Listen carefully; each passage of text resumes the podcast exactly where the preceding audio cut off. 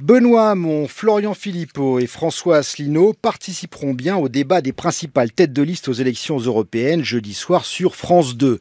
Le leader de génération, le chef de file des Patriotes et le patron de l'UPR ont obtenu leur carton d'invitation devant le tribunal administratif. France 2, qui ne voulait pas les inviter, s'incline donc devant la justice, mais la chaîne fait appel de la décision qui, selon elle, porterait une atteinte grave à la liberté de la presse. Invité de ce journal, François Asselineau, tête de liste UPR, l'Union populaire républicaine aux européennes. Bonsoir. Bonsoir. François Asselineau, vous avez donc gagné en justice votre bras de fer avec France Télévisions. C'était pour vous le seul moyen d'obtenir gain de cause pour participer à ce fameux débat? Ben oui, parce que tout le reste avait été épuisé, toutes les autres voies avaient été épuisées. Et d'ailleurs, euh, je me permets de signaler que cela va faire deux ans que notre mouvement politique euh, n'est pas invité sur aucune des chaînes de télévision de l'audiovisuel public, ce qui en soi n'est pas normal, comme d'ailleurs le CSA nous l'a confirmé il y a quelques semaines par la voix de son nouveau président, qui a donné injonction euh, aux chaînes du service public de donner, euh, d'ouvrir les antennes du service public à, à due proportion de ce que représente notre mouvement politique, l'UPR, dont je signale que j'ai été candidat à l'élection présidentielle en 2017 et dernières élections législatives partielles auxquelles nous avons participé, nous avons obtenu 1,4% des suffrages dans l'Essonne et 1,8% à Mayotte, ce qui fait que notre parti obtient des résultats électoraux qui sont encore modestes, c'est vrai. Oui, mais, François Asselineau, il y a tout de même les sondages, les sondages qui vous donnent, si je prends la dernière livraison du sondage quotidien de l'IFOP, vous êtes à 0,5%. Ce chiffre-là peut être pesé dans la volonté de France Télévisions de ne pas vous inviter au débat de jeudi soir. Mais ces sondages ne valent rien. Et le, le, même sondage quotidien le, dans, du, même IFOP, il y a une semaine, me donnait à 2%. Or, moi, je vais sur le terrain, si vous voulez, nous ne sommes, nous sommes pas effondrés dans, dans l'opinion des gens. Euh, on n'est pas passé de 2 à 0,5% en une semaine. En fait, ces sondages sont complètement trafiqués. D'ailleurs, ils accordent entre 3 et 5% à une liste gilet jaune. On ne sait même pas s'il y en aura une. La campagne n'a même pas commencé.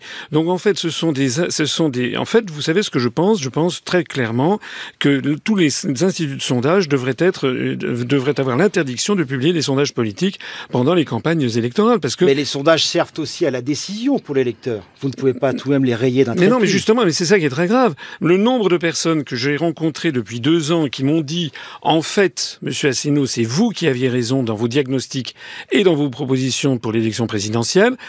souvent, je suis abordé dans la rue, notamment à Paris, mais aussi dans les grandes villes de province. Et je dis, ben alors vous avez voté pour moi. Et les gens regardent leurs chaussures, ben, ils me disent ben non. Alors je dis mais pourquoi?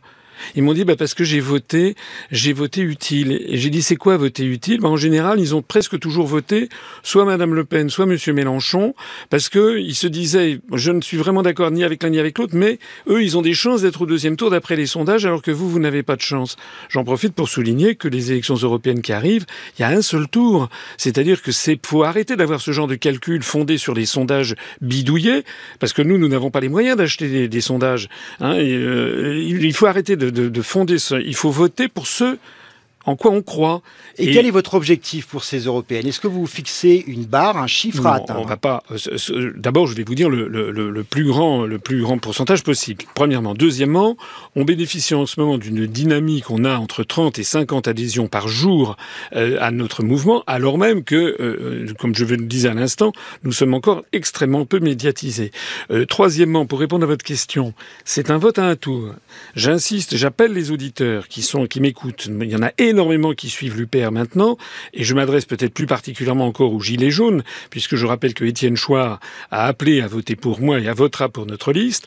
Euh, je, je rappelle que si nous dépassons 3%, tout l'argent que nous avons dépensé, qui, qui est euh, de l'argent versé d'ailleurs par nos adhérents et nos sympathisants, nous sera restitué si on dépasse 3% des suffrages. Et si nous dépassons 5% des suffrages, eh bien nous aurons ipso facto trois députés.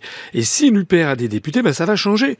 Nous serons le seul parti politique ayant, nouveau ayant des députés au Parlement européen, parce que tous les autres, les 12 listes là qu'on va voir, euh, qu'on va voir au débat du 4, ça fait des décennies qu'ils ont des députés au Parlement européen. Qu'est-ce qu'ils vont changer? Rien François Asselineau, vous êtes connu comme étant l'homme du Frexit, la sortie de la France de l'Union européenne, mais c'est aussi le créneau de Florian Philippot, le leader des Patriotes. Qu'est-ce qui vous différencie finalement de Florian Philippot? Eh ben Ça, c'est plutôt à lui qu'il faut poser la question. J'ai créé ce mouvement il y a 12 ans.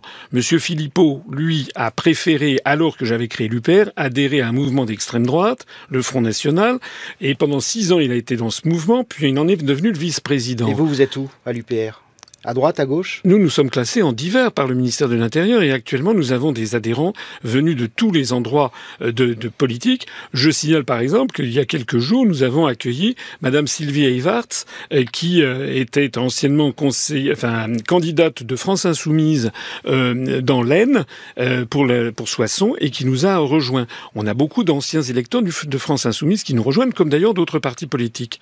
Mais laissez-moi terminer sur Monsieur Philippot. Monsieur Philippot, au bout de six ans, d'un seul coup, il découvre que finalement, il n'est plus d'accord avec Madame Le Pen et avec Monsieur Le Pen. Il a, eu la comprenette difficile. Et normalement, s'il était sincère, il aurait rendu son mandat de député européen acquis avec l'étiquette FN et il aurait demandé son admission à l'UPR où nous l'aurions peut-être accueilli. Mais c'est pas du tout ce qu'il a fait. Il a créé un parti pour diviser et pour apporter quoi? Rien. Il n'apporte rien que son ego et sa volonté d'être calife à la place du calife. J'ajoute que par ailleurs, comme je vous le disais à l'instant, nous avons beaucoup d'adhérents qui viennent de la gauche et qui pour rien au monde ne voudraient maintenant d'une alliance avec le parti de M. Philippot, qui sous certains côtés reste très marqué à droite, ce qui n'est pas notre cas. François Asselineau, merci d'avoir été l'invité de France Culture ce soir. Alors je précise que vous tiendrez vendredi soir à Strasbourg, siège du Parlement européen, votre premier meeting de campagne pour le scrutin du 26 mai prochain. Merci. C'est gentil de le rappeler. Merci à vous.